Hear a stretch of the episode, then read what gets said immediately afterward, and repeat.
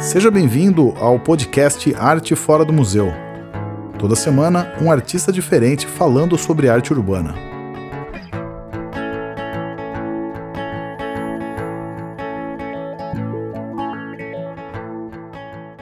Muito bem, começando um novo formato do Arte Fora do Museu, as nossas lives viraram programas gravados com mais qualidade de áudio e de vídeo. E para estrear esse novo formato, a gente está hoje com um convidado muito legal, sou fã. E quem não conhece vai ser também agora, é o Tio Virso. Já já eu vou falar com ele, só explicar como é que está esse novo formato para vocês. A gente está gravando em vídeo é, em outra plataforma para ter uma qualidade melhor de imagem e de áudio, porque ele acaba virando um podcast também. Mas vamos apresentar aqui o meu convidado de hoje. Tio Virso começou em 2019 fazendo memes e conteúdo sobre história da arte com linguagem acessível. Ele é do Paraná e hoje mora em Cuiabá. E além de memes informativos sobre história, também produz conteúdo para podcasts em formato de aulas pílulas sobre a história da arte em geral. Atualmente, tem campanha para arrecadação de fundos para seu trabalho no Catarse e no Apoia-me. E atua no Facebook, Instagram e em plataformas de podcast. Se você não conhece, você deveria conhecer e você vai conhecer agora Estou aqui, tio Virso, tudo bem? Salve, tudo ótimo. Tudo ótimo, excelente tá aqui. Prazerzaço falar com você aqui, cara. É... Enfim, tá, estava falando que sou fã e sou mesmo. É... Um trabalho incrível que você faz. Eu acho que é unir, unir o humor com conteúdo quebra muitas barreiras e ainda mais um conteúdo a gente do Arte Fora do Museu sabe como às vezes existe essa barreira do conteúdo de arte visto como uma coisa inacessível. Acho que você Sim. consegue fazer uma bela de uma tradução aí para o público. E, enfim, seu trabalho é incrível. Gostaria de parabenizá-lo antes da gente começar a nossa conversa. Obrigado. E perguntar como é que você está. Tá tudo bem? Como é que tá? Como é que tá a pandemia aí em Cuiabá? Bom, em primeiro lugar, muito obrigado, Felipe. Muito obrigado pelo convite, pela, pela plataforma. É um prazer estar é, tá tendo esse, esse momento aqui. É, eu sempre digo, quando, hoje em dia, quando me perguntam né, como, como é que eu tô, como é que estão as coisas, como é que tá Cuiabá, então eu sempre digo, tá, tá tudo ótimo, tirando o fim do mundo lá fora. Né? Assim, tirando, tirando que o mundo está acabando, tá, todo o restante está ok. Assim, então, é, tem uma série de, claro, né, uma série de coisas que, que afetam a nossa vida, principalmente no momento de, de, de pandemia, assim, que se tornam é, progressivamente mais insuportáveis, mas a gente faz esse esforço de, de é, se voltar para a arte, se voltar para a cultura e, e né, efetivamente aquilo que é mais humano na sua raiz, né, é o que eu busco fazer com o meu trabalho, atingir as pessoas com, com uma mensagem sobre, sobre é, como apreciação artística, vivência estética, né, assim, a experiência de você, de você sentir uma catarse é, em algo, em um objeto ou em um, em um momento, uma, uma, performance e tal, é uma experiência que todo mundo deveria ter, assim, de, alguma, de, de alguma forma. Assim, a experiência do sensível é algo que não, não, não deveria excluir ninguém. E essa, isso é o que eu tento fazer com o meu trabalho, é ampliar ao máximo possível é, essa percepção, assim, que o, o, o sensível, a arte é para todo mundo. Cara, é muito legal. É, a gente compartilha da, das mesas. Só esse fascínio seu pela arte, assim, cara. Você lembra o seu primeiro contato com, com arte? Como é que foi? Foi em casa? Foi visita em museus, livros? Como é que foi isso? Cara, é, eu sempre digo assim que, e isso é uma coisa que eu falo para para professores de outras áreas, para as pessoas que não têm que não têm mais um contato com a educação, né? Porque a maioria dos, dos brasileiros depois que sai da, da, da, educação básica nunca mais tem contato com o ambiente educacional, é, infelizmente. E a, a grande diferença para mim foi que, como todas as crianças, eu me interessei é, logo cedo por por desenhos animados, por programas infantis, e me interessei por desenho. A diferença é que eu nunca parei. Né? Diferente da maioria da, da, das crianças, eu nunca saí da infância, nesse sentido. Então, é, quando eu era, eu, eu, era moleque, assim, mas eu era bem pequeno mesmo, não tenho certeza se três ou quatro anos, a minha mãe tinha um ateliê de costura, e daí ela tinha um, um quadrinho, uma lousa, um quadrinho negro que ela usava para fazer anotações de preços para clientela e tal. E eu explorava aquilo imensamente. Assim, né? Tanto é que da minha, da, da, da minha juventude mais juventude, é, eu desenhava só no quadro, eu não tinha, não tinha muita experiência de desenhar com papel e tal. Depois que eu fui fazer curso de desenho e fui, fui pegando mais esses, esses hábitos, assim. E daí a primeira coisa que a minha mãe fala que eu desenhei na lousa foi algo justamente que eu vi na televisão, né, que é o, o, o Caco, o sapo que é um dos personagens centrais do desenho animado dos Muppet Babies. Né? E é um personagem que até hoje eu, eu adoro. Eu adoro o conceito do personagem, adoro o, a, a, estética dele, adoro a voz e tudo mais. E, e isso para mim, isso foi a minha apresentação, né, para o universo, universo estético. Foi a minha primeira experiência. Eu, eu só, só te interromper, eu gostei que você falou Caco e não falou Kermit. Isso mostra muito a idade que temos, né? Isso mostra a idade, né? Porque, porque eu acho que de 2000 para cá fala Kermit, né? as pessoas já falam, já falam Kermit. Eu, e eu cresci com, com, com isso, então eu falo Caco ainda. E, e é, é uma coisa muito louca, porque essa, essa vivência assim, foi criando para mim uma, uma noção que eu acho que mesmo no meio acadêmico é muito rara entre pessoas que estudam arte, porque existem esses guetos, né? assim, então é, essa noção de que arte ela é uma é, ela não é uma coleção de eventos e objetos. A arte é a malha que conecta esses eventos e objetos e, os, e as pessoas. Né?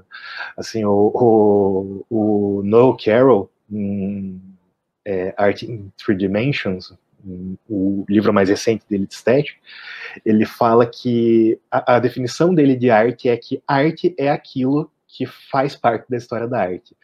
É, ou seja, é aquilo que está numa tradição, aquilo que se conecta de alguma forma com as outras coisas. Então, assim, é, a gente não, não, normalmente não vai parar para pensar que é, existe muita arte conceitual de agora e que existem pinturas renascentistas e elas se conectam com essa história em quadrinhos e se conecta isso com esse game, se conecta isso com esse tipo de, de, de arte urbana e existe uma, um tecido conjuntivo entre todas essas coisas. E esse tecido conjuntivo é que é a arte, né? essa, essa malha que conecta tudo. E é algo que eh, eu sempre tive uma problemática, sempre para mim foi um problema muito grande ao passar pela academia, né, é, ao longo de toda a minha graduação, é, no mestrado eu tive um pouco de problema com isso, no doutorado felizmente já era uma outra fase, assim, as, as pessoas já tinham uma outra mentalidade, mas é uma coisa assim de dividir, né? Assim, que realmente o que é considerado um objeto de estudos digno no, no, no, nicho das artes é aquilo que é arte de museu, é arte de galeria, é, e daí ocasionalmente você convida outros né, componentes para discussão que são quase que umas cotas, assim, né, que eu sempre digo que é, elas nunca estão no, no primeiro plano, né? Da, da, discussão. A arte urbana, por exemplo, todo mundo comenta hoje em dia, inclusive coopta para o museu. É, a arte urbana, você, você nota que um, um, um, artista urbano deu certo quando ele para de pintar na rua e começa a pintar para museu. É uma coisa engraçada isso no Brasil. E, e daí você tem esse nicho, e daí, se você, por exemplo, está estudando cultura material caiapó, é, você provavelmente não é uma pessoa da área de arte, você provavelmente é da antropologia ou da história. Né? E se você estuda mídia, se você estuda desenho animado, se você estuda mangá, você provavelmente é da, da comunicação. E, e, isso é algo que é tido como naturalizado. O, o Canclini fala disso né, no, no, Culturas Híbridas. É algo, no, aliás, não no Culturas Híbridas, é um livro posterior dele que fala isso. É, que é naturalizada essa divisão, assim, e, e ela é fomentada principalmente por nós, pela galera da arte que é, decide que certas coisas que estão na mesma malha, né, na mesma malha de design, cinema, pintura, instalação, que fazem parte dessa longa tradição de, de estímulo dos sentidos, é, algumas coisas não são não são objeto da gente. E a primeira coisa que eu, que eu decidi para mim quando eu comecei a sistematizar mais o meu conteúdo foi justamente que eu ia ser democrático, né? que eu ia que eu ia buscar abranger tudo que pudesse se conectar com, com, com história da arte, não não apenas um hall, né? um, um cânone específico. Interessante você falar isso daí, porque é, a gente é, dentro do Arte Fora do Museu a gente se per a gente sempre se pergunta, de fato, o que é arte e o que é arte fora do museu, né? É, o que é exatamente arte urbana, né? Se, se a gente for pegar o, o é, literalmente o que é arte urbana é a arte que está na, na urbe, né? A arte da que está na cidade, né? E foi, por exemplo, foi uma decisão nossa colocar arquitetura como uma forma de arte, porque, enfim, tem pessoas que estão desenhando, estão pensando, tipo, é uma criação artística, só que as pessoas, é, acho que também tem um, um certo nicho, pelo que você está falando, existem esses preconceitos no meio das artes, mas também existe o preconceito no meio da arquitetura, que também é uma arte, né? Talvez como se eles não se entrelaçassem assim.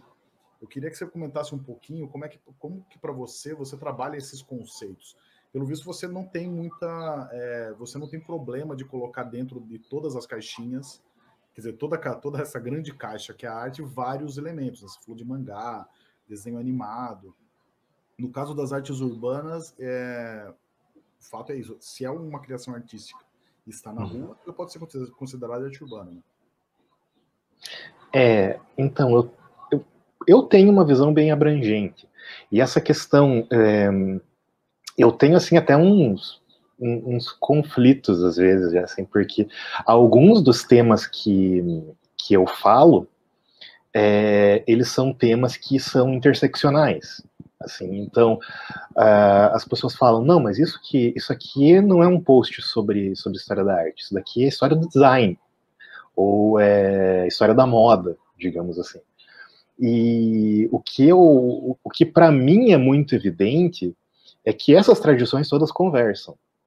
Então, assim, eu acho que se você quer estudar seriamente é, arte design ou arquitetura, não tem como você estudar só um deles.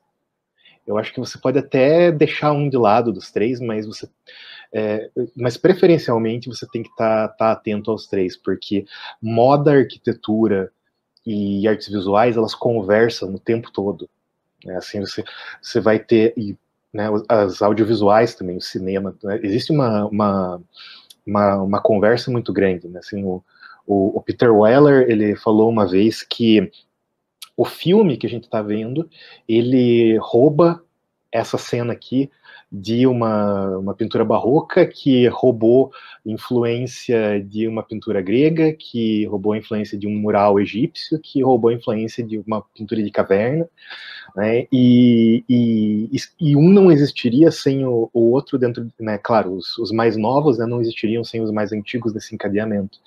É, e nenhum deles é mais especial do que o outro. Não existe um mais importante do que o outro. Não existe uma ordem de prioridade no, no, no, na história da arte. Assim, eu, eu uso um princípio que, inclusive, é um, um princípio da, da biologia, né? Assim, que é você é, evitar de usar o, o, o termo é, você é, evitar se referir a seres como não evoluídos, né?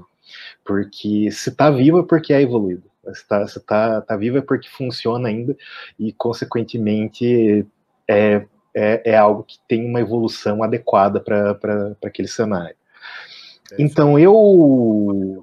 Mas, é, inclusive, quando, quando se fala de evolução, é, é como se você colocasse uma hierarquização. Né? Sim, sim. É, quando, na verdade, é uma, é uma, é um, uma transformação, né? uma adaptação, mas não é necessariamente um melhoramento. É, e o que uh, acontece para mim, justamente eu vejo essas, essas conexões assim que, que, que, são o mais importante. Eu vejo essas conexões entre design, entre moda, cinema, artes visuais, arquitetura, e todas elas se costuram, todas elas caminham, caminham lado a lado. É, e, então, para mim, não existe problema, né, por exemplo, em pensar arquitetura como arte, embora para algumas pessoas tem. Né? E assim, não existe problema em pensar design como arte para algumas pessoas, para algumas pessoas tem. Toda a premissa da, da Bauhaus, por exemplo, ou da Vikutemaz na Rússia, né, que eram escolas mais ou menos equivalentes e tal, era justamente serem escolas de arte e design, justamente porque elas né, negociavam é, isso tudo, e também que trabalhavam com arquitetura e tudo eram e todos esses conceitos eram complementares entre si. E eu acho muito interessante essa coisa que de a gente tentar delimitar a arte urbana, né? Porque como você falou, o prédio tá na rua, né? o prédio tá no meio, tá no seio da cidade. O prédio é arte urbana, é monumento, né? o monumento que está na rua é, é, é, arte urbana, porque às vezes a gente pensa como urbano, arte urbana, só aquilo que é uma camada mais recente. Né? Assim, então, a camada mais recente, principalmente a pintura. A gente pensa na, na no grafite, lambi-lambi, stencil, a gente pensa né, em algumas intervenções, tipo os bonequinhos de gelo da, da Nélia Azevedo, que eu não consigo lembrar o nome agora. Então a gente pensa, quando pensa em arte urbana, já pensa numa coisa que existe já em cima da cidade construída. Mas para que a cidade seja construída, ela precisa dessas unidades, né, que são as casas, os prédios, as lojas, e todas essas coisas têm estética também elas têm história também, e existe, elas têm uma razão é, para ser como elas são. E isso tudo é, é, algo que você pode explicar a partir de um, um estudo bem interdisciplinar desse que eu, que eu proponho. Né, e você, você pode relacionar, inclusive, daí essas questões que já para mim já são intrinsecamente ligadas, a arquitetura e design, é ligar elas com, por exemplo, história da alimentação, né, história do vestuário, toda uma série de, de questões de experiências humanas, história da, da tecnologia, na né, história da ciência, toda uma série de, de coisas que elas existem dentro da mesma rede de, de fatores motivadores. Né? E, e, arte urbana é, é, é, é para mim, eu acho que o, o que o que fica né, para as pessoas, para a maioria das pessoas, eu acho que qualquer que seja o conceito que você use, assim, que você academize né, que você diga um intelectualize um conceito de arte urbana, para a maioria das pessoas a arte urbana é uma interferência. Assim, as pessoas elas não veem a arquitetura como arte urbana, elas não veem um monumento na praça como arte urbana, elas veem como, né, como arte urbana aquilo que é feito depois, aquilo que o grafiteiro fez, ou, ou o lambi-lambi, né? E daí, se for, no caso, a, a pichação, nem isso as pessoas não veem como arte. E eu, eu, um bom exemplo é, é, aquele, aquele grafite que o, o Robinho Santana fez em Belo Horizonte pelo projeto Cura, é, e teve a mesma polêmica com também um grafite da Crioula. Né? É, só que o grafite da crioula, o, o problema era porque tem uma mulher negra nua. O, graf, o grafite do, do, do Robinho, o problema para as pessoas é que a moldura do grafite ela é toda forrada com letras de pichação, letras de pichador. E daí isso que era o problema, né? Porque aquilo né, disseram que aquilo caracterizaria a pichação, embora seja uma pichação que está dentro do contexto da representação que ele faz. É, é até, é até engraçado porque você tem esse painel, né, super bonito no meio, e na borda, na margem, você tem a, a pichação, porque daí a pichação, ela, ali ela está literalmente hum, é, tem uma existência marginal ao grafite. Né? que é como de fato é, na, na, realidade. Pichação é uma prática muito mais de borda, enquanto que o grafite já foi assimilado. Hoje em dia, na maioria das cidades, o grafite é uma prática assimilada. E é, eu, eu gosto muito de olhar para essas relações que vocês fazem no grupo, né? De, de, de, arte urbana, porque é o espaço pelo qual a maior parte das pessoas circula. Assim, o, o, o, a frequentação de museus é algo que é hábito de uma fração muito pequena da população, né, ou de outros espaços expositivos. Então, a rua, ela é o espaço no qual as pessoas sentem mais é, as pessoas passam por mais, é, produzem mais respostas estéticas, né? produzem mais respostas sensíveis ao longo do dia.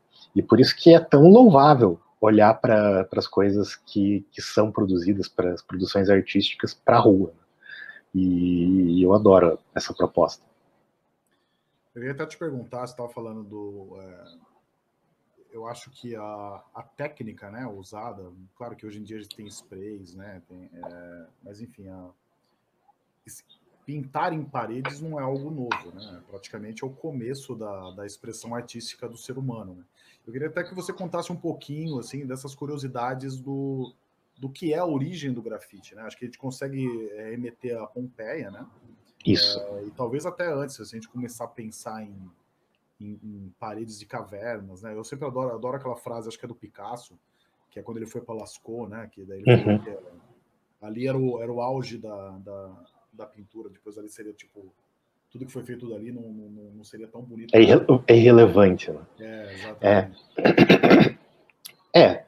O, como, como você disse, pintar em parede é, não é nada novo e, na verdade, é a coisa mais antiga que existe em termos de artes visuais.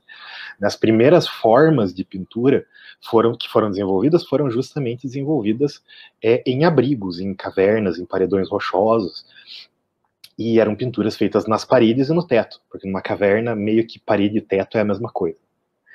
E é, você tem a partir daí toda uma vivência que ainda é a nossa vivência de, de museu, quando você para para pensar, o museu é uma caverna, né, porque a gente olha para as obras no, na, na parede e no teto.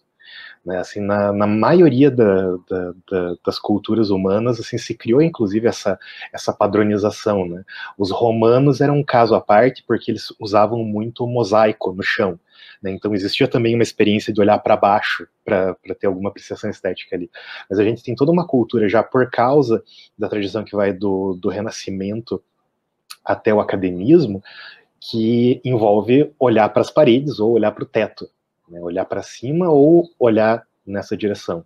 Tanto é que quando alguns artistas desafiam essa tradição vertical, né, essa tradição do, da, da, obra posicionada dessa forma, algumas pessoas até estranham, porque é meio que contraintuitivo já para gente educar o olhar para ver de uma forma diferente. Essa coisa assim, a palavra a palavra grafite, ela vem do latim.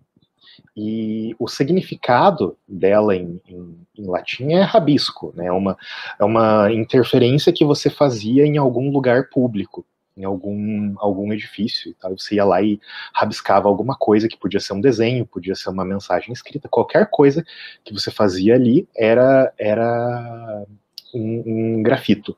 Né?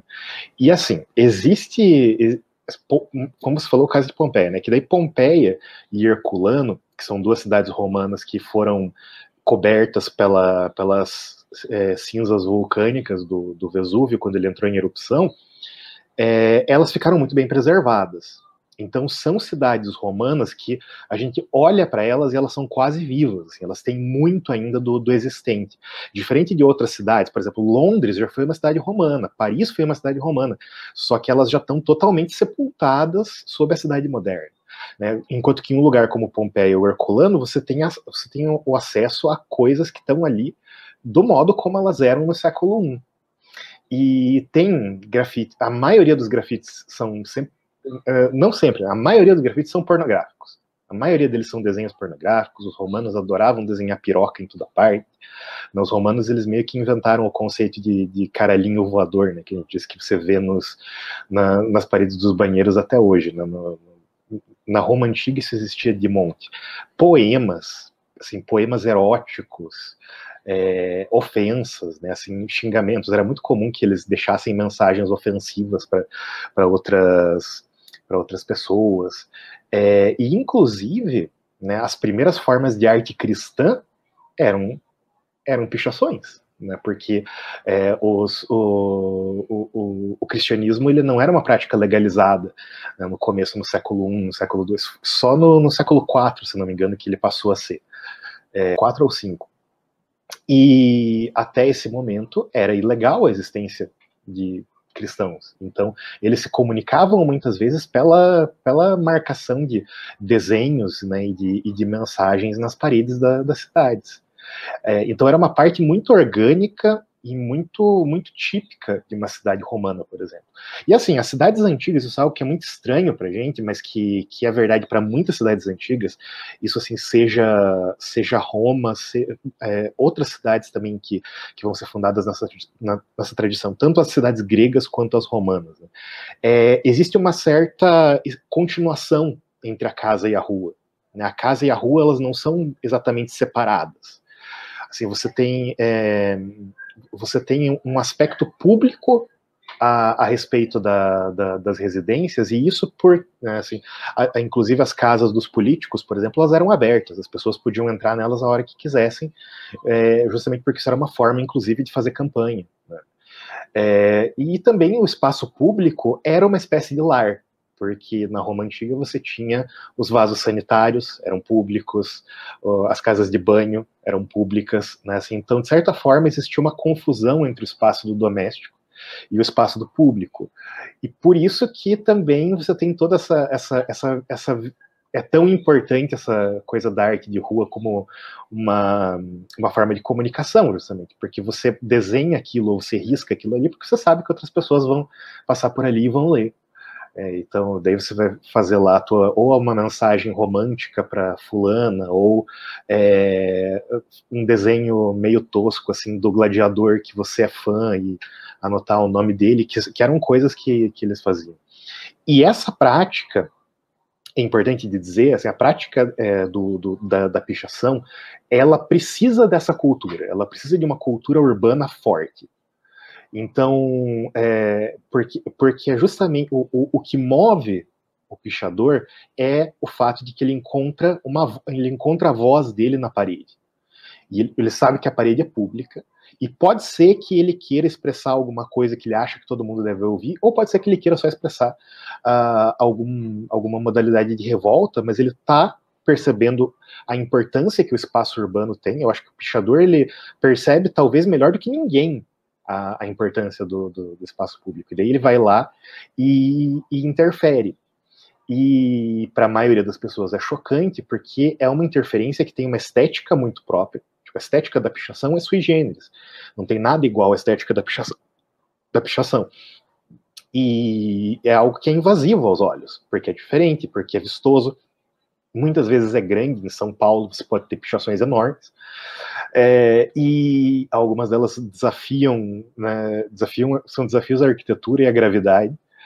E, e é, justamente é um uso do, do, do, espaço público como um recurso de comunicação, frequentemente por classes que não têm acesso a outros, ou, ou outros dispositivos né, para serem ouvidos. No Brasil, a mídia é extremamente restrita aos interesses da, das classes médias e da classe alta. É muito difícil a pessoa de uma, de uma classe subalterna ter acesso né, alguma forma de, de expressão via rádio, via televisão. Hoje em dia até tem mais a questão das redes sociais, isso tem permitido uma nova visibilidade. Mas o, o, a pichação é justamente uma forma de você gritar e ser ouvido. Porque inevitavelmente as pessoas vão ver aquilo, vão se chocar e, e vão ouvir. Né? Não tem como você escapar, é algo que, que, que os olhos vão ouvir.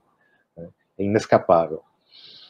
Então, essa tradição, assim, a gente vê em várias cidades do Ocidente. Né? Então, ela, ela, ela, é uma tradição que vai estar tá na Roma Antiga, que vai estar tá na Grécia, que vai estar tá, é, nas cidades medievais, que vai estar tá depois dali né, nas, na, nas cidades do, do, do, período moderno e até chegando na, na contemporaneidade. E a interferência urbana, ela continua sendo uma coisa assim, e ela se torna especialmente forte a partir da, das décadas de 70 e 80, por causa das culturas do, do, grafi, do grafite do, do hip hop e do, do punk, né, assim, se tornam, são, são culturas que encorajam muito a, a, a, prática da pichação, e a partir daí ela vai só se desenvolver e se tornar mais complexa, e a arte, a arte de rua brasileira é a arte de rua mais complexa que existe, porque ela foi em todas as direções. Né? Só que ainda tem essa, essa questão, que as pessoas, é, elas olham com afeto pro grafite, daí a pichação é algo que é, que é, que é ilícito justamente porque é invasivo, né? Algo que é, invade o, o, espaço dos teus olhos. que é uma visão interessantíssima, né, porque é, é a nossa visão de que a arte não pode ser mudada. Então o prédio, o prédio não pode ser adulterado, por exemplo. Ele não pode passar por nenhum, nenhum tipo de interferência.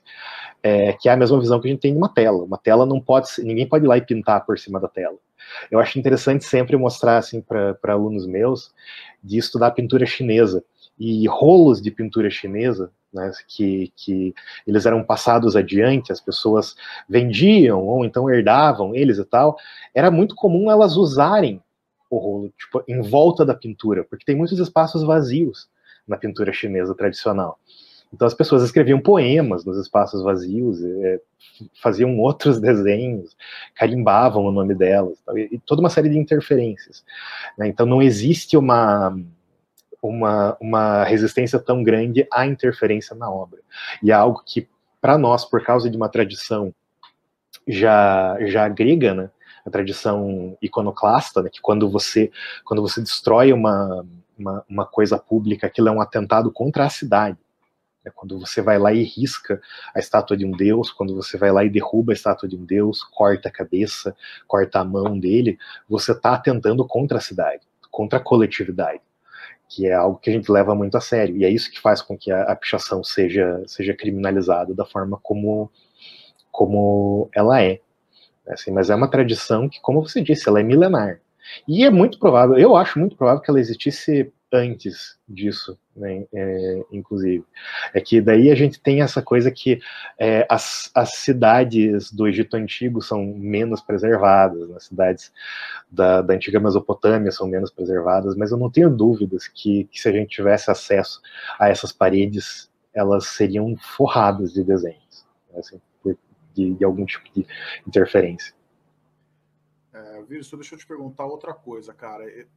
Vou, até, vou dar um exemplo aqui para você. Esses dias eu estava num café com os amigos meus, a gente estava comentando tal, é, sobre a representatividade de, é, na história da arte de artistas mulheres, né?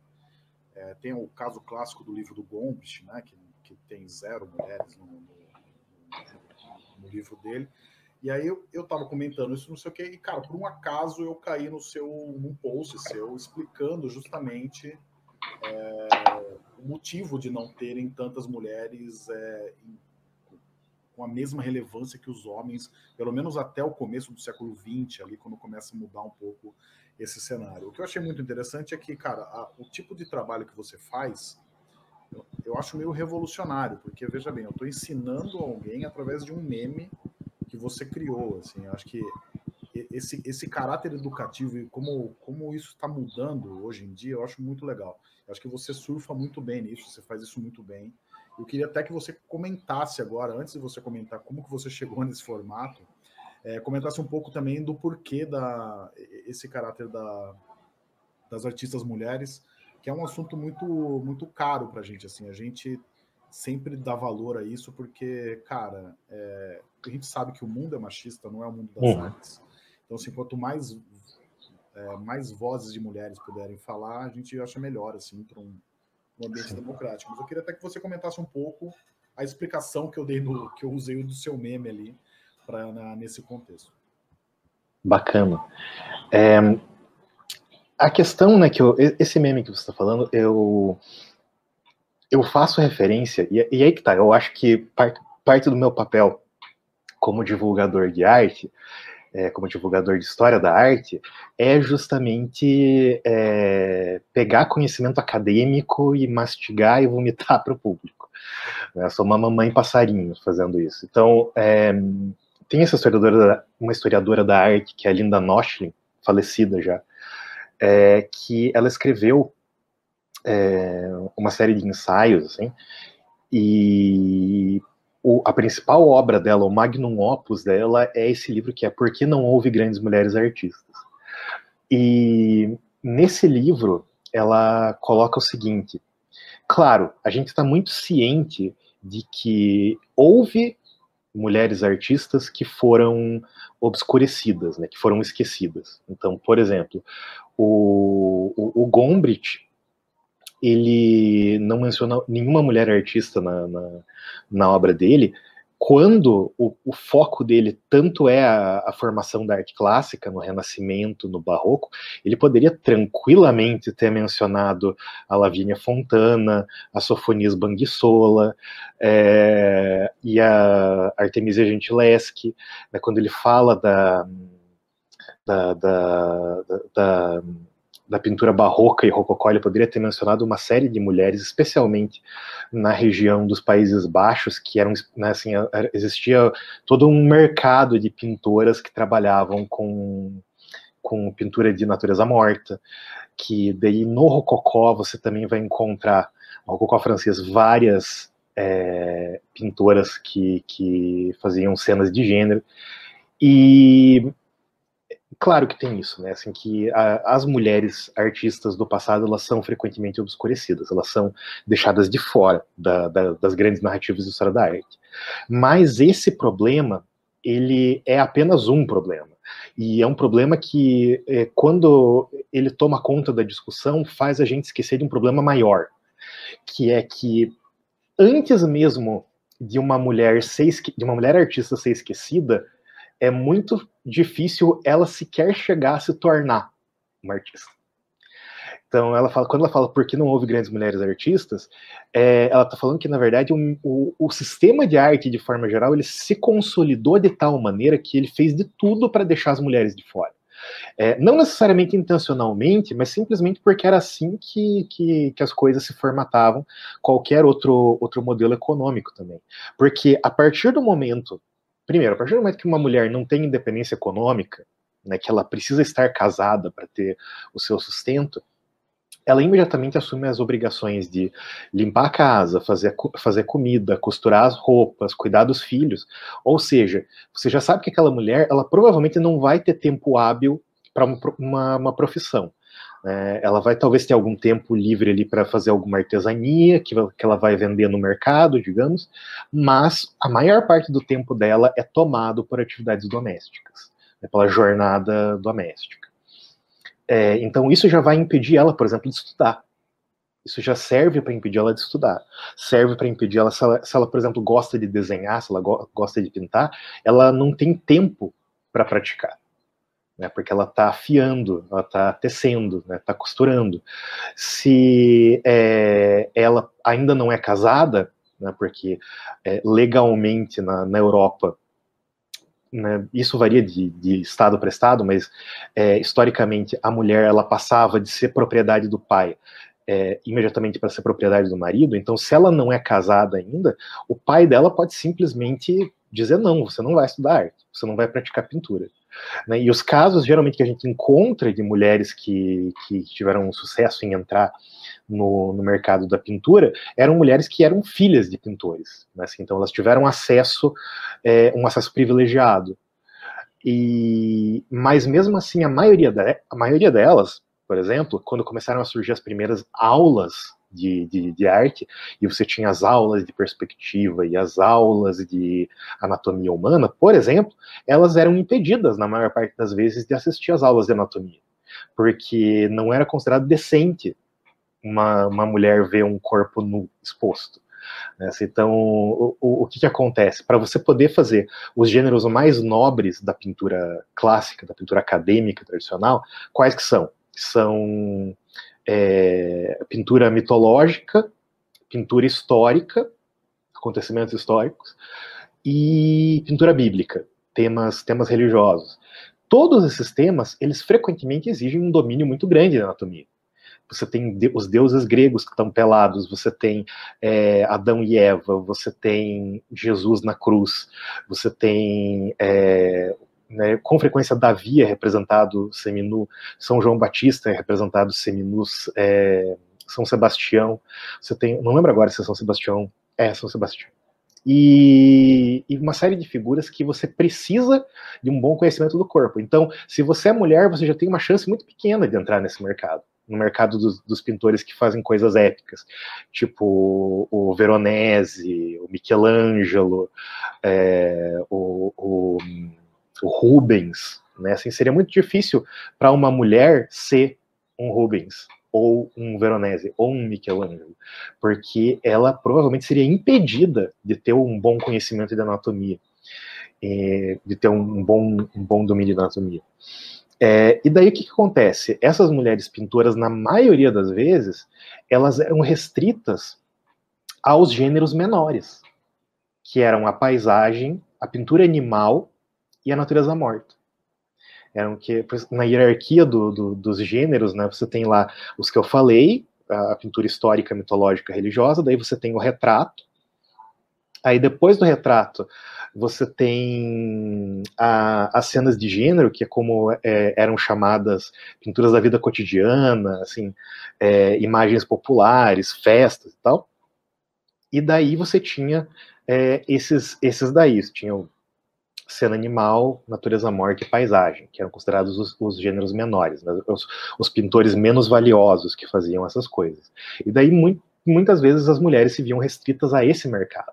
E se você está restrita a fazer natureza morta, você nunca vai estar é, tá entre os grandes pintores. Você nunca vai ser lembrada como um dos grandes pintores, porque para ser lembrada como um dos grandes pintores, você tem que ter produzido algum retrato impressionante, você tem que ter produzido alguma cena bíblica ou alguma cena épica da mitologia grega e tal, que são, são meio que exigências obrigatórias do, do, do imaginário artístico europeu.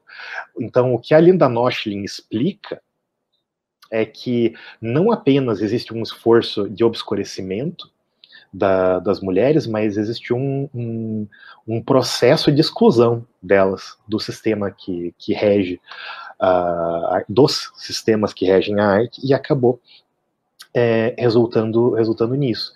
E é algo que não necessariamente foi um plano maligno dos homens e tal, mas é simplesmente o resultado de uma série de normalizações, né? o resultado de uma, uma série de, de pequenas opressões que vão se empilhando e se tornam uma grande opressão. Né? E até hoje, você vai em museus, é uma parcela muito pequena do, do, dos acervos que é composto por mulheres. Às vezes você tem um, né, assim, 10%, tipo 20% do acervo. Se você tiver 30% do acervo de um museu como majoritariamente feminino, é, já é muito para os padrões da maioria dos grandes museus. A maioria dos grandes museus nunca teve uma curadora. Né? Assim, se, for, se for pegar é, o, o, o museu Museu Britânico, o Louvre e tal, eles tiveram muito poucas mulheres no comando mas muito pouco, muito poucas funcionárias que tinham efetivamente influência no modo como o material e, e a, a, lógica expositiva eram, eram organizados. E essa coisa assim que eu de transformar isso, e isso é uma das coisas que eu demorei mais tempo para fazer, porque eu queria muito, eu queria já fazia mais de, de ano assim falar da Linda Noschlin e falar falar disso porque é muito relevante para nós é, a gente, como você disse, é uma questão que para a gente é muito premente de, de abrir o espaço do, do, do mundo da arte é, para aqueles que tanto tempo ficaram de fora. Isso inclui as mulheres. E eu queria muito, mas era aquela dificuldade. Às vezes eu fico mastigando por semanas ou por meses como que eu vou transformar algum algum autor assim que é teoria pura, que você vai ler assim filosofia da arte da grossa o, caso do, do, do, do, Noel Carroll, por exemplo, o caso do Deleuze, o caso, o, o caso da, da Linda Noschin, assim, como que eu vou pegar isso, que é esse, esse tijolaço aqui de teoria, e tornar ele algo compreensível para a maioria da, das pessoas? Porque são coisas que são difíceis até para quem está na academia. E, e daí o meme é a minha ferramenta.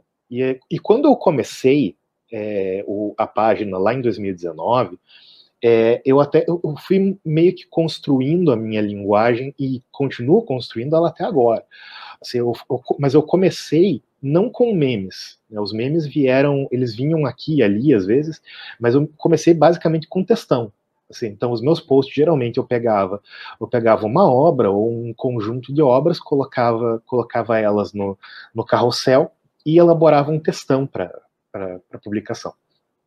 É, e daí eu fui vendo que o meu alcance era bastante limitado, porque as pessoas veem aquele texto enorme e elas já ficam com preguiça de ler. Então eu pensei, ok, eu preciso empacotar esse, esse conteúdo de uma forma, uma forma diferente.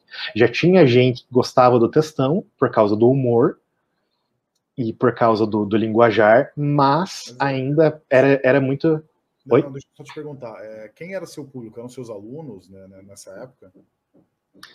Em 2019, bem no começo, o meu público eram principalmente alunos. E, na verdade, assim, alunos, colegas, conhecidos e tal, muitas da, das coisas que eu, que eu, inclusive, mostrava eram praticamente feitas, assim, para uma discussão que eu estava tendo com um amigo, em, em especial, assim, era um, um recurso para isso. Né? E, e, os meus alunos usavam a, a título de reforço, praticamente. É, só que daí o que eu queria, a uma certa altura, quando eu comecei a ter um alcance maior, eu assim, ok, talvez eu possa tornar isso daqui mais palatável, né? Eu possa tornar isso daqui mais processado. É, eu, eu, tenho, eu ouvi uma vez um, uma professora de, de didática na, na, universidade dizendo que é, você tem que sempre fazer um exercício para você saber se a tua aula faz sentido. Né, assim, de, de pegar uma aula de 50 minutos e você tem que ser capaz de explicar o núcleo dessa aula, do que é essa aula, em cinco minutos. Se você não conseguir né, dar uma, a explicação fechada do que vai ser essa aula em cinco minutos, é porque você está tentando falar demais. Né, você está tentando introduzir muito mais coisa do que deveria. A capacidade das pessoas de assimilar conteúdo ela não é tão grande assim. Então, o exercício que eu fiz é esse, ok, o equivalente de cinco minutos na, na internet é o meme. Né, e eu, eu pensei, ok, a, a, mensagem do meme é impactante, eu colo, seleciono bem uma imagem que chama atenção, é, uso um linguajar bombástico, então o, o, meu linguajar é um linguajar que ele é propositalmente chulo e, e mal produzido e tosco, é, é, é, essa a intenção, porque o meme, né, a linguagem do meme, no, de forma geral, mas especialmente no Brasil, se tornou uma marca registrada, né, que é a, a, a, fala fonética, né, você, a escrita fonética, você escrever do modo como as pessoas falam, né, assim, escrever errado, ou usar certos tipos de maneirismos, maneirismos linguísticos, itimalia, né, e, e incorporar tudo isso. Então eu quis incorporar, quis colocar tudo isso no, no, no meu pacote. E foi aí que eu comecei a fazer os memes. Eu comecei a fazer os memes a uma certa altura do final de 2019 e início de 2020. E daí, ao longo de 2020, eu passei o ano inteiro aperfeiçoando a minha linguagem, vendo o que, que funcionava ou não. E é, é, eu fui modificando fonte, design, assim, várias coisas que eu fui tentando diferentes e ainda tento. Ainda tento uh, mudar o tempo todo. E, e, o meu público foi aumentando e adquirindo a forma que ele, que ele tem agora. Hoje em dia, meu público é super diverso, mas a maciça maioria das pessoas que me seguem ainda são educadores. São, são professores de arte, que, entre outras coisas, usam os memes em sala de aula, por exemplo. Né, assim, o, o que me deixa bastante, bastante honrado e orgulhoso e ao mesmo tempo faz eu me sentir humilde, assim, que é, o meu, meu meme entrou numa prova, às vezes, que a pessoa cobrou, é, justamente porque as pessoas achavam que aquilo era uma boa explicação do, do, do tema. E para mim é isso, é encontrar esses, esse, esses cinco minutos de conteúdo assim, olhar para aquilo e, ok, eu, o que, que eu posso explicar? E daí, às vezes, eu erro a mão. Tem, tem, tem posts assim que às vezes eu tento abarcar conteúdo demais num, numa única publicação e, e dá errado, porque é mais do que as pessoas conseguem assimilar numa tacada só. Então, assim, eu, eu, todo o meu exercício é em torno disso, é em torno de abordar o conteúdo de uma forma pensada e de uma forma reflexiva, de uma forma é, interdisciplinar, e ao mesmo tempo de uma forma que seja fácil de engolir. E isso é algo que é possível. Eu, eu posso te, te, te, garantir que é possível. A, a, única coisa é que precisa de muito estudo. Né? Você precisa ler pra caramba para você conseguir processar isso e daí para você conseguir, é, né, e claro, ver opiniões de diferentes pessoas acerca do, do, do tópico que você vai tratar, e daí se preocupar em como você vai representar aquilo e montar né? Porque entre, entre a, a, a escolha das imagens, é, a edição das, da, da, das imagens, é, recorte, adaptação, é, escolha da fonte, escolha dos efeitos, tudo isso, tá, na média, um meme meu leva pelo menos duas horas para ser criado, mas geralmente é mais. Assim, então, o, o, o meu padrão assim, do, do, que é o tempo adequado é entre 6 e 8 horas para fazer um meme. Eu diria que leva um pouco mais, cara, porque acho que assim, tem uma bagagem de conhecimento que você tem que acho que sem ela você não conseguiria fazer, né? Acho não. Que, é, não. Isso é muito comum quando as pessoas pedem trabalho. Falam assim, ah, mas isso é tão fácil de fazer, você leva só duas horas. Eu falo, não, mas calma aí, duas horas, mas o tanto que eu estudei, né, para chegar nessa, nesse Exatamente. Essa, essa, carga que você leva, né? Exatamente. É, Virso, deixa eu te perguntar outra coisa, cara. A gente tá quase chegando no final aqui. No Arte Fora do Museu, a gente, a gente entrevista mais artistas, né? E a gente sempre faz uma mesma pergunta para os artistas, que é assim, qual arte que eles fizeram que teve um poder transformador na vida de alguém? Então é muito comum, assim, a gente ouvir histórias de pessoas que pediram em casamento na frente de um grafite, sabe? Esse tipo de coisa. É, ver uma criança pela primeira vez usando um grafite que a pessoa ensinou, usando um spray né? Acho que são os exemplos mais básicos assim que a gente vê com o artista. Você é um educador, né? Acho que você, é, você transforma a vida de pessoas, já está na natureza do seu trabalho, não que no, no, do, no, dos artistas não esteja, mas acho que educador acho que está bem no cerne ali. Eu queria que você contasse alguma história sua, acho que se, se pudesse ser relacionada com a sua conta já, né? Que eu acho que é o, o a sua pessoa jurídica hoje, né? O, as suas contas nas redes sociais, como que algum trabalho seu afetou a vida de alguém, assim, alguém que veio falar para você, falou assim, cara, por causa do seu trabalho, eu fiz tal coisa. Se você tem alguma história, assim, que você pudesse contar para gente. Cara, é, isso é, é, é, algo que, que me marca, porque é, o, o, legal da, da, de trabalhar com o Instagram e com o Facebook é que as pessoas comentam ou as pessoas te enviam mensagens, é, e como é por escrito, fica ali. É, é algo que fica ali para sua apreciação, e às vezes você até volta naquela mesma publicação, e daí abre a sessão de comentários, e de repente tem coisa nova ali, mas também tem coisa que você vê que, para mim, são coisas emocionantes. Né? E eu tenho várias é, histórias assim que muitas delas né, são são de jovens ainda, adolescentes, que, que vêm, por exemplo, me dizer no, na, na, nas DMs que é, não, não que, que sem a minha influência elas não, não teriam se interessado por arte, porque elas estão acostumadas a ter uma, uma visão bastante restrita do que, do que a arte é e achar que a arte não é para elas. Assim, então, muitos, muitos jovens que acham que porque eles são pobres ou porque é, eles são de uma determinada região, a, a, a arte é algo, algo, que eles não deveriam se preocupar, não, não, não é algo que está ao alcance deles para começo de conversa. E que eu consegui mudar isso. É, tem vários exemplos assim de, de, de pessoas que aparecem é, de vez em quando para dizer que são, são gratas porque eu trouxe aquele conteúdo que é completamente diferente do tradicional e que elas não tão não, não, não simplesmente não teriam acesso de outra forma. Que também é um compromisso que eu tenho assim da, da, da amplitude do, do, do, meu trabalho. Eu gosto de, de variar eu gosto de colocar conteúdos mais diferentes possível né possíveis e eu acho que o caso mais impressionante para mim, assim, que, me, que me, me toca mais profundamente, é que os casos mais marcantes são sempre quando eu faço algum post mais polêmico, tratando de algumas coisas mais polêmicas, né? Tipo, tipo Arthur Urbana, que é um negócio bem polêmico. Quando eu falei dessas controvérsias do projeto Cura, foi super, super super polêmico. Quando eu falo de artesanato, né, da categorização de arte e artesanato, é sempre muito controverso. Quando eu falo da presença feminina, falo da, da representatividade negra dentro do mundo das artes, são sempre coisas que, que, que tocam nervos, né?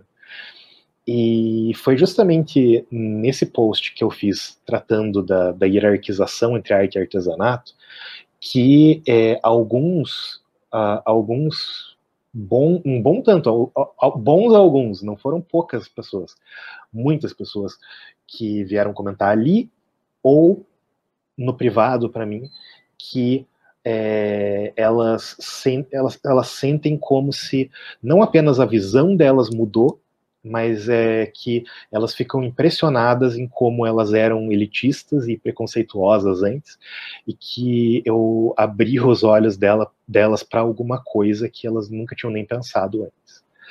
Assim, quando, quando alguma pessoa chega chega chega para mim com, com esse esse tipo de diálogo é muito muito tocante. E também assim, eu acho que fora fora esses esses casos que são pontuais, mas sempre aparecem, é, eu tenho uma amiga que, que eu conheci via minha esposa, era amiga da minha esposa, hoje é minha amiga também, e a, a mãe dela, que inclusive faleceu recentemente, ela teve câncer, é, ela teve uma educação formal muito restrita. Né? Ela não fez universidade e, ela já era uma senhora de uma certa idade, é, não tinha interesse por, por estudar uh, aquela altura da vida. E a minha amiga falou que ela não só me seguia, mas que ela adorava o meu conteúdo. É, e eu fiquei, eu fiquei bastante impactado com aquilo, porque, claro que eu sei que tem gente que não tem um, um, uma inserção no mundo da arte que me segue. Tem gente que me segue pelas piadas, tem, tem gente que me segue pelas dicas, é, tem gente que me segue porque é turista e está no exterior e quer saber o que, que precisa ver. É, tem gente que me segue pelos mais diversos motivos. Mas esse caso era para mim muito muito forte, porque ela dizia, olha, ela, ela adora aprender com os teus posts, ela adora as tuas piadas também. E para mim, essa é a apreciação mais completa que, que eu posso ter do meu trabalho. Alguém gostar tanto do, do, das informações que eu trago, quanto do meu, meu minha proposta de humor. É, as duas coisas até porque às vezes as pessoas gostam predominantemente de um desses dois pontos. Né? Assim, e muita gente gosta só do humor, não gosta da, da parte que tem o conteúdo.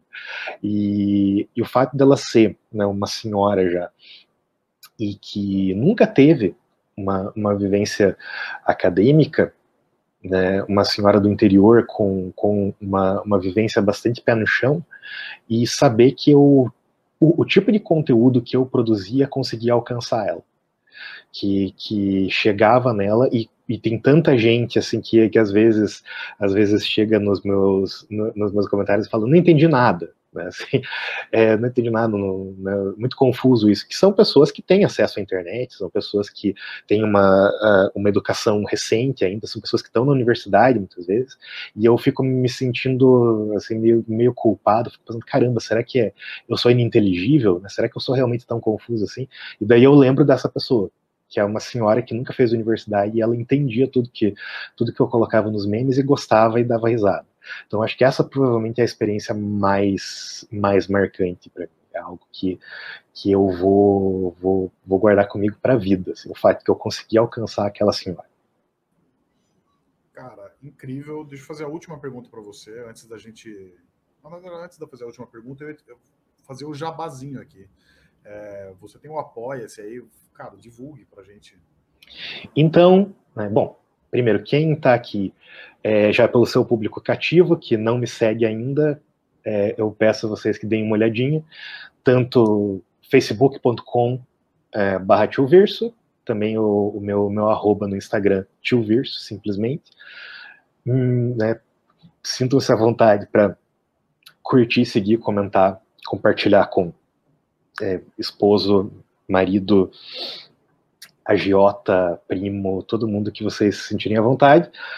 É, e também, para quem gosta bastante do, do, meu trabalho tem condições de ajudar, eu tenho um projeto de, de financiamento, eu tenho esse, esse projeto de, de, de, monetização do meu trabalho pelo Apoia-se ou pelo Catarse. São duas plataformas que você pode contribuir regularmente comigo, e daí os, as pessoas que contribuem, elas ganham alguns privilégios, elas veem versões prévias do, do, do, das minhas publicações, elas podem pedir publicações também, tal, então é um, um, uma, eu, eu, dou uma privilegiada assim, para as pessoas que se propõem a, a, contribuir com o meu trabalho. Também aceito doações ocasionais, sem, sem necessariamente vocês se afiliarem a qualquer uma dessas plataformas.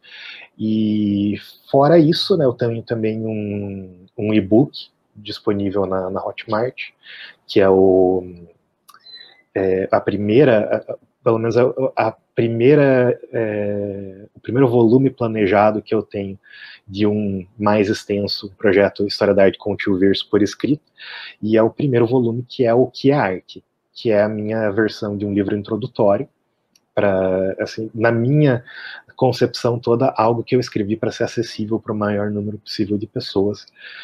E se, se se interessarem e quiserem conhecer um pouco mais sobre a minha bibliografia, sobre as minhas referências, vocês podem adquirir esse livro e me ajudar a manter esse, esse projeto que eu tenho tanto amor e que começou como um hobby e hoje em dia é a coisa que mais ocupa meu tempo.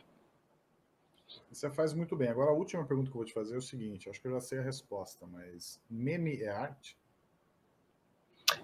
Meme? Meme é arte. Meme é arte porque é, não existe nenhum critério formal pelo qual você possa definir arte que exclua meme. É, você, tem, você tem um componente de, de comunicação, você tem um componente de referência, você tem um componente de visualidade, você tem um componente de estética dentro da, da, da visualidade, você tem um componente de expressão, é, então, expressão, comunicação, estética, linguagem, todos os componentes estão, estão ali. Se você não considera o meme uma obra de arte, você vai ter que desconsiderar várias obras, por exemplo, de colagistas famosos que trabalham com, com imagem e palavra e que usam essencialmente a mesma linguagem, só que com papel em vez de, de, de virtual. É, você vai, se você exclui o meme da, da da, da definição de, de, arte, você exclui toda uma série de representações que já são canonizadas, que já estão dentro do, do cânone da, da, da história das artes visuais. E o meme, claro, dialoga. Então, o meme dialoga com todas as formas de, de, de, de, arte visual o tempo todo. Ele faz parte dessa cadeia de, referências e plágios e, e, influências. Então, sim, né, assim, eu, eu, eu percebo o meme como uma um, um derivado natural da, da, da, da, linguagem da linguagem gráfica de que a gente pode resgatar até as pinturas das cavernas mesmo. Assim, então, acho que você consegue, consegue fazer uma conexão aí em, mil graus que, que é, é, uma, uma ligação super natural, super fluida. Tio Verso, então, agradeço você Falei aqui com o tio Virso, que é um digital influencer, professor, educador e artista, já que meme é arte, então pode se considerar artista também, cara. Eu acho que é isso. Obrigadão, é prazer enorme mesmo ter falado com você. Vou te, vou te passar a palavra, caso você queira fazer um encerramento aí, fica à vontade. É, eu agradeço você pela oportunidade de, de falar do meu trabalho aqui, é, pelo espaço. Né? Assim, é, você, você é um, um cara com um trabalho muito sério, muito elogiável, você e o seu grupo fazem um, um, um trabalho de pesquisa e de divulgação muito bom. É, eu, eu, eu sinto assim até uma. Como eu trabalho com humor e com irreverente e tal, às vezes eu, eu, eu me sinto como perto, perto dos outros dos outros influenciadores de arte, eu me sinto como amigo boca suja, assim. Então, é, eu tenho, tenho um certo complexo de inferioridade às vezes. Mas muito muito obrigado pela, pelo, pelo espaço, pela oportunidade de falar. Eu adorei essa conversa.